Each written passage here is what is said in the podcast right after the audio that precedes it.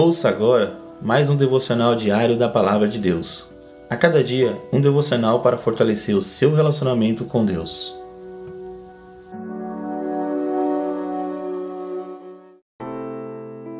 Olá, meus irmãos, que a graça e a paz de Deus esteja com todos. Compartilho com vocês mais um devocional diário da Palavra de Deus. E o título de hoje diz assim: Ressuscitado da morte espiritual. Em Efésios, capítulo 2, versículo 1, capítulo 2, versículos 4 e 5, a palavra do Senhor nos diz assim: Vocês estavam mortos em suas transgressões e pecados. Todavia, Deus, que é rico em misericórdia, pelo grande amor com que nos amou, deu-nos vida com Cristo quando ainda estávamos mortos em transgressões. Pela graça, vocês são salvos. Irmãos, as condições da pessoa sem Deus é completamente desesperadora. Está morta em si mesma, não há saída e nenhum recurso suficiente para se salvar. Desse modo, inicia a descrição em Efésios 2 de como nós estávamos mortos em nossos pecados e delitos. Embora nos consideremos naturalmente vivos, longe do Senhor Jesus, estamos perdidos e mortos espiritualmente. Mas graças a Deus que a história não termina aqui. O Senhor decidiu nos amar, perdoar e nos dar a vida. Ele entrou em nossas vidas e mudou completamente a nossa história.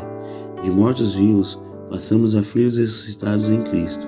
Um grande milagre, faça valer a pena a vida nova que Deus lhe deu. Vejamos seis motivos para que receba a vida de Deus. Primeiro, caso ainda não tenha aceitado a Cristo como seu Salvador, faça isso para que possa obter a vida de Deus. Segundo, seja grato. Deus te deu a vida com Cristo. Você tem motivos para agradecer. Terceiro, ninguém merece. Viva humildemente, fomos salvos pelo amor e a graça. Favor não merecido do nosso Deus. Nada que você faça possa contribuir para a sua salvação. Quarto, viva como alguém que recebeu a oportunidade de reviver com Jesus. Faça tudo para a glória de Deus.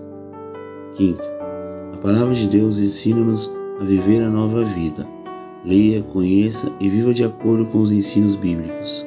Sexto, a vida que Deus te concedeu pode ser partilhada e merece ser comunicada a outros. Fale com outros sobre a vida abundante que você recebeu em Cristo. Amém, irmãos? Que fiquem com essas palavras.